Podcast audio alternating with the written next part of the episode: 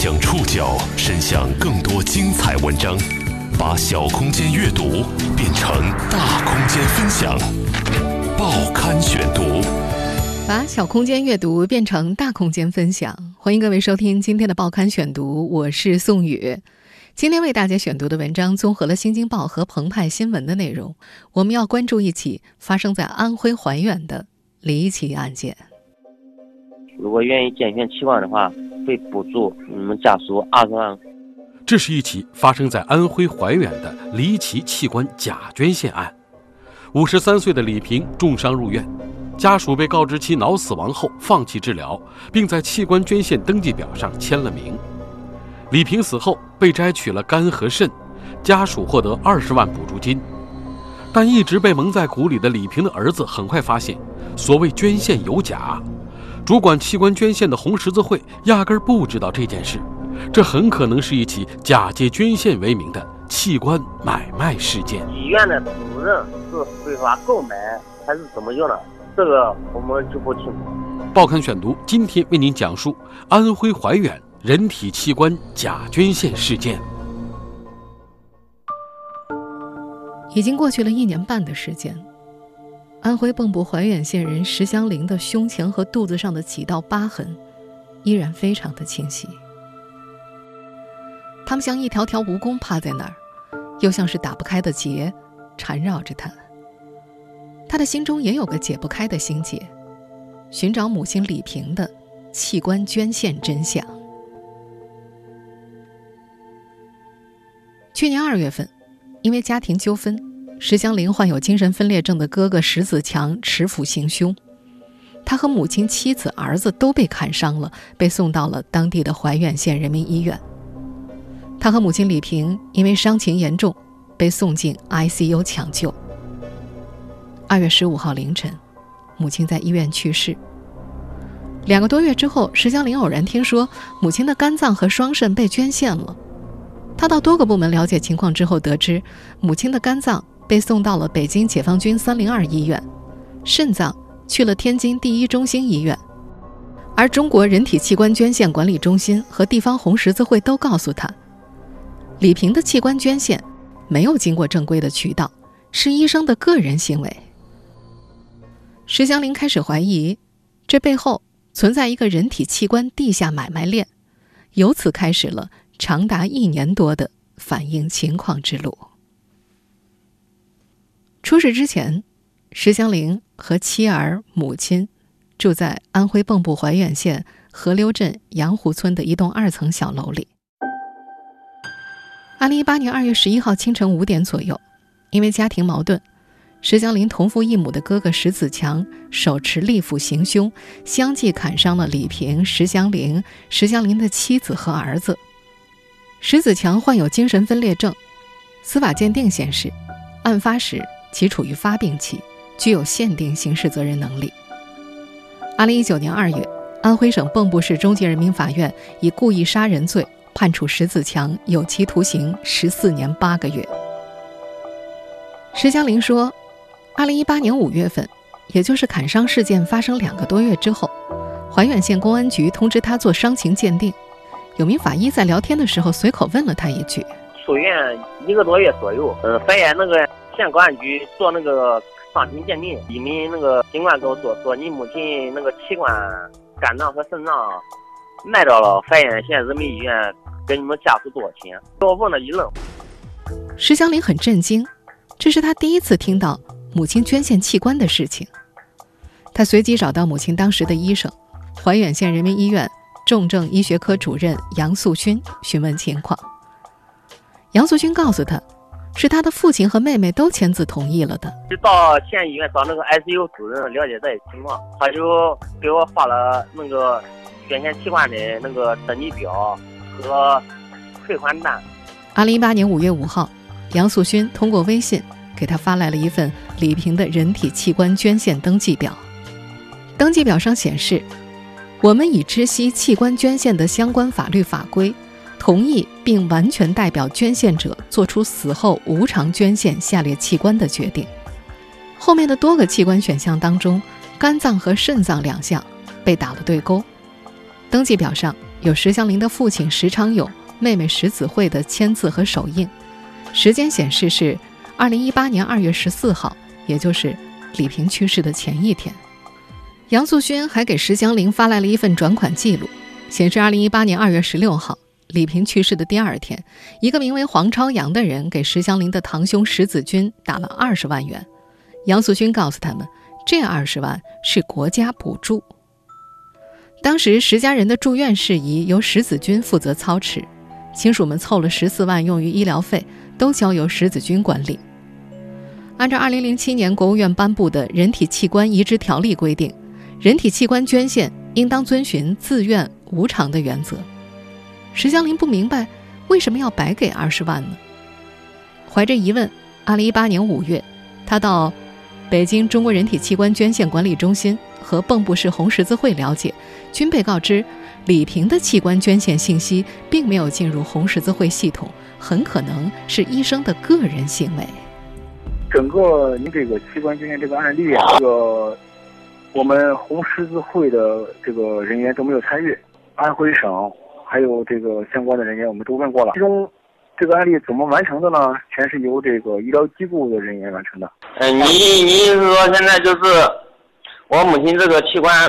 就是现在不存在说是捐献了，呃，至少不是我们正规渠道，呃，初步觉得啊，它是涉嫌违规的这么一个操作。我们刚刚听到的是石江林和红会人员的通话记录。汪春堂是蚌埠市红十字会主任，也是蚌埠市红十字会协调员。在正常情况之下，蚌埠市区域之内的人体器官捐献都要告知他。他在八月中旬接受《新京报》采访的时候说：“压根儿就没有通过他们。”安徽省红十字会三线办的副主任王建峰也介绍，正常的人体器官捐献流程必须有红十字会参与。当某地出现一个潜在的人体器官捐献者，可以联系该区域的 OPO，也就是器官获取组织或者是红会。OPO 和红会是合作关系，两者会互相告知。OPO。负责获取器官，红会相当于第三方机构，而任何一个器官捐献都必须要有红会的协调员见证。中国人体器官捐献管理中心出具的关于安徽省患者家属反映情况的报告显示，经调查，该案例没有红十字会人员参与，且未通过正常渠道进行签字那个过程，应该由谁来完成呢？应该由协调员来完成，而不是由 ICU 的这个大夫完成。跟大夫没有关系，这个完成呢是必须得有两名协调员，由我们认定的资格的协调员来完成这个手续。安徽省红十字会三线办副主任王建峰介绍，二零一八年安徽省共实现人体器官捐献一百例，经查询，怀远县人民医院此前没有过器官捐献记录。石祥林也发现，母亲的器官捐献登记表上的登记单位和编号，通通都是空白。看那个器官捐献登记表上面那个登记单位和登记编号，还有公章，全部没有。这起游离于红十字会遗体捐献体制外的假捐献事件曝光后，迅速引发全民关注。这起假捐献事件是怎么发生的？都有哪些人牵涉其中？背后是否有违法产业链条？报刊选读继续播出安徽怀远人体器官假捐献事件。时间回到二零一八年二月十一号，石家出事之后，石祥林的父亲石昌勇和妹妹石子慧从外地赶到了怀远县人民医院。在重症监护室，石子慧见到了哥哥和母亲。他记得，到了晚上，母亲就不行了。怀远县人民医院的病程记录显示，二月十二号上午十点，李平随时有呼吸、心跳骤停的风险，有颅内感染。神经功能损伤不能恢复，可能出现多脏器功能衰竭。二月十二号晚上十点，患者病情危重，随时出现呼吸循环衰竭，危及生命。石昌勇、石子慧都回忆，住院之后的第二天，重症科主任杨素勋就跟他们表达过李平治不好的意思。石昌勇说，杨医生告诉他，就算治好了也是植物人，以后要天天给他做饭、喂饭、洗衣服。石子慧也说，二月十二号，哥哥和母亲住院的第二天，操持石家住院事宜的堂哥石子军来找自己，说杨素勋找过他，告诉他李平救不回来了，救回来也是植物人，提出可以将器官捐献出去，能够给你一点补偿，给你二十万。石子慧说他最初不同意捐献，但是堂哥石子军跟他聊了一个晚上，说因为医疗费，每家亲戚都凑了几万块，但以后亲戚们也要生活。他们自己家也有父母、小孩之类的。根据石昌勇回忆，二月十四号，石子军接到了杨素勋的电话，他在旁边听到石子军和杨素勋谈价格。杨医生说有人给十八万，但是石子军表示不给二十万不干。后来石子军告诉石江玲，那二十万全部都用在了医疗费上，不够，他还往里面贴了一些。考虑到李平的状况，以及家中还有其他亲人治疗需要用钱，二月十四号晚上八点左右，在杨素勋的办公室，石昌勇和石子慧在人体器官捐献表上签了字。石子慧表示，当时的表格是杨素勋填写好的，自己只签字和摁手印。签字后的第二天，李平就去世了。死亡记录显示。李平已处于脑死亡及呼吸衰竭状态，于二零一八年二月十五号凌晨五点心跳停止，宣布临床死亡，开始行器官捐献。这份记录由杨素勋签字，时间为二零一八年二月十五号八点。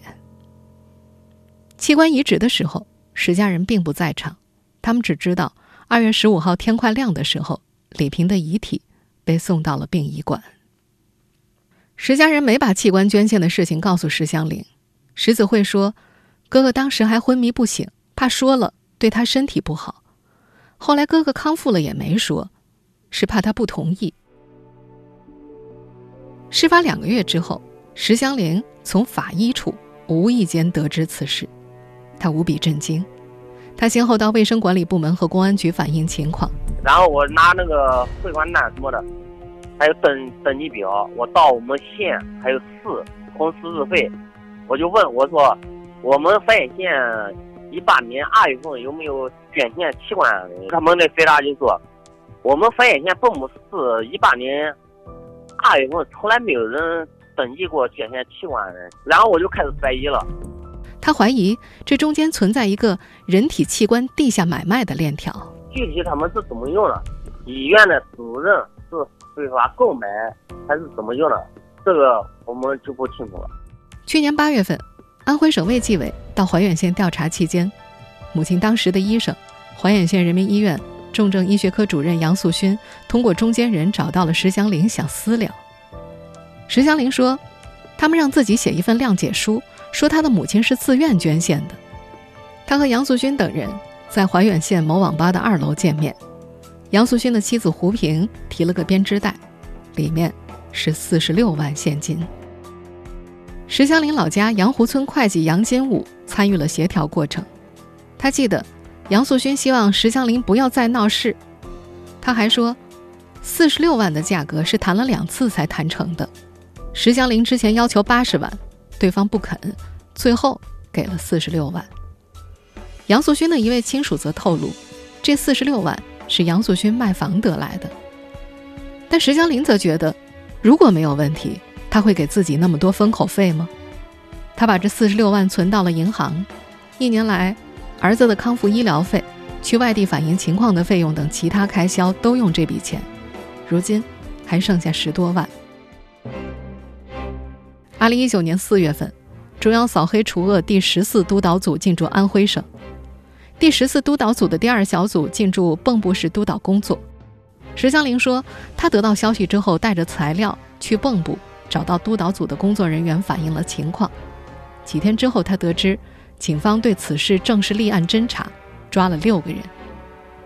八月十三号，怀远县人民检察院办案人员在接受澎湃新闻采访时证实，今年五月，怀远县公安局将此案的六名犯罪嫌疑人移送审查逮捕。他们以涉嫌侮辱尸体罪对六名犯罪嫌疑人批准逮捕，而被批捕的嫌疑人中包括了怀远县人民医院 ICU 主任杨素勋。除了杨素勋，这起离奇的假捐献事件还涉及到怀远县人民医院以及江苏两家三甲医院的其他三名医生。从2018年年底开始，安徽、江苏省两地的卫健委相继对涉事医生做出了吊销、暂停医师执照等处罚。安徽蚌埠怀远县公安机关也已经于2019年4月对此事立案调查，目前这个案件仍在侦查阶段。8月23号，石祥林说自己从怀远县看守所了解到，除了之前被逮捕的六名医护人员之外，宿州一名医疗器械经销商也被逮捕。媒体调查显示，这名医疗器械经销商很可能就是给石家人打了二十万的黄朝阳。这起离奇的侮辱尸体罪尚在侦查中，未解之谜还有很多。没有进入红十字会系统的违法器官是如何被千里之外的正规大医院接受的？二十万的所谓国家补偿到底是谁给的？这起事件背后是否存在着买卖器官的黑色产业链？报刊选读继续播出安徽怀远人体器官假捐献事件。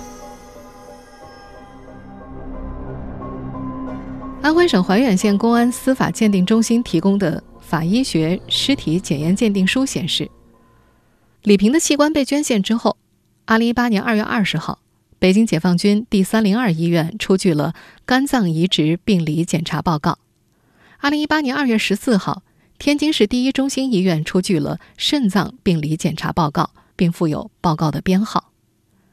有一位器官移植专家在接受采访的时候提到。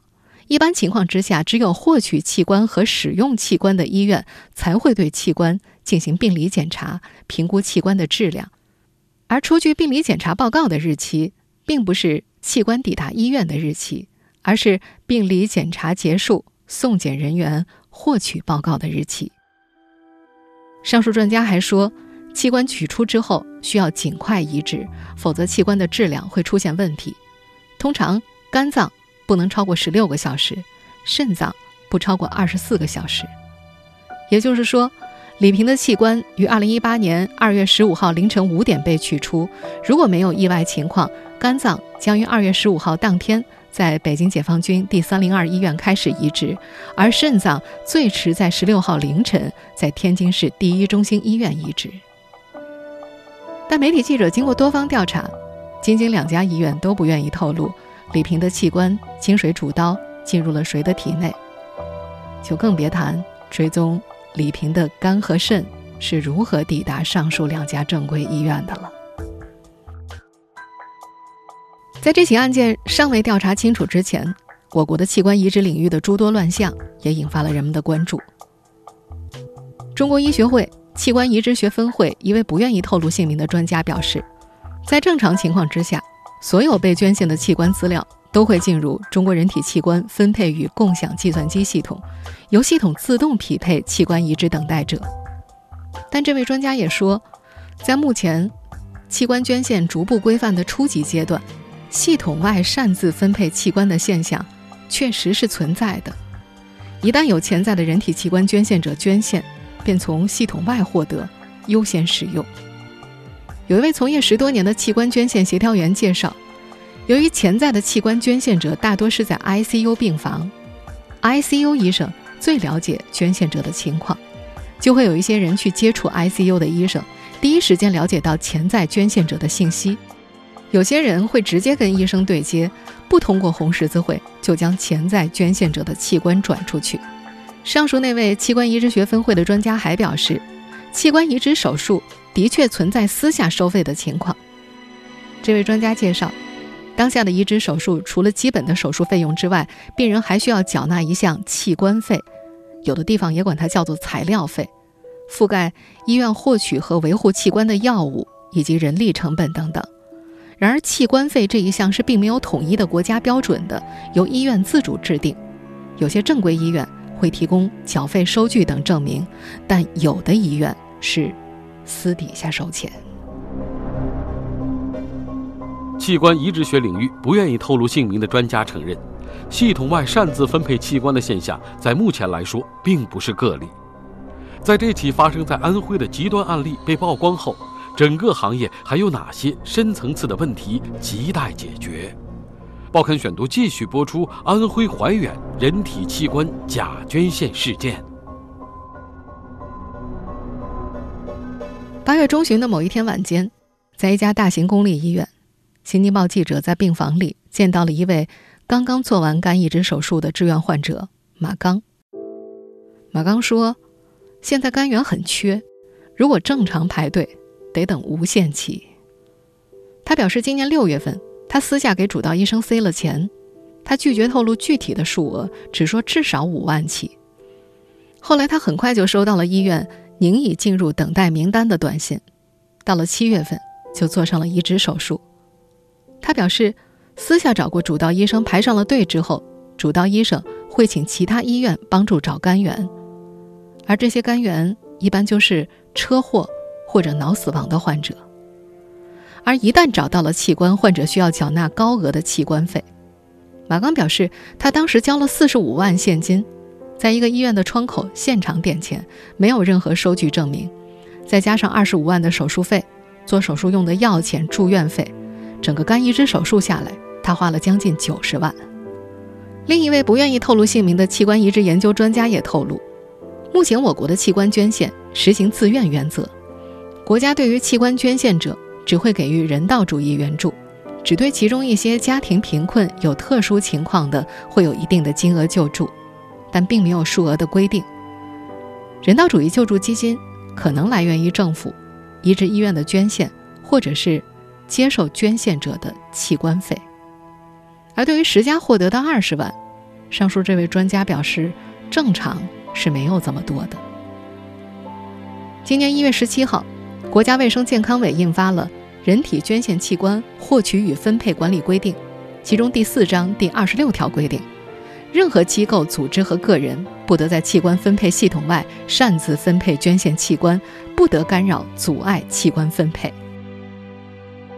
多位中华医学会器官移植分会受访专家表示，国家卫健委系统曾在内部通报过安徽李平的案例，称要规范器官捐献的流程。有一位紧密关注此案的中国器官移植元老专家也透露，目前这个案子还在公安侦办当中，是个案。还是常规做法，他们不下任何结论。但可以肯定的是，这个行业已经开始了反思。器官捐献联系着两头的公平，一头是逝者的公平，捐献有没有真实反映其意愿，生前有没有得到正常的治疗；另一头就是接受器官移植者。在生的机会面前，有没有得到器官的公平分配？有没有人加塞儿？发生在安徽怀远的这起极端个案的背后，还有诸多谜题待解。不经过红十字会系统的捐献分配系统，器官就能够跨地千里流转在多家大医院，这背后的信息链、产业链是怎么形成的？这背后有没有一张地下器官倒卖的暗网在发挥作用？提出需求。器官匹配、检验、器官摘除、运输、冷藏、手术、移植，涉及方方面面，由红十字会运作尚且很吃力，这套暗网是怎么做到的？就像媒体评论中所说的那样，彻底查清这一极端个案，对于整体提升中国遗体捐献事业的公信力、透明度意义重大。病灶已经打开了，就必须要做个全面的调查。别急着缝上，也不能点到为止。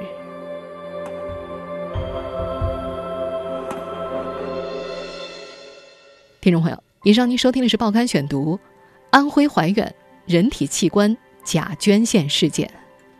我是宋宇，感谢各位的收听。今天节目内容综合了《新京报》和澎湃新闻的内容。收听节目复播，您可以关注《报刊选读》的公众微信号“宋宇的报刊选读”。我们。下期节目时间再见。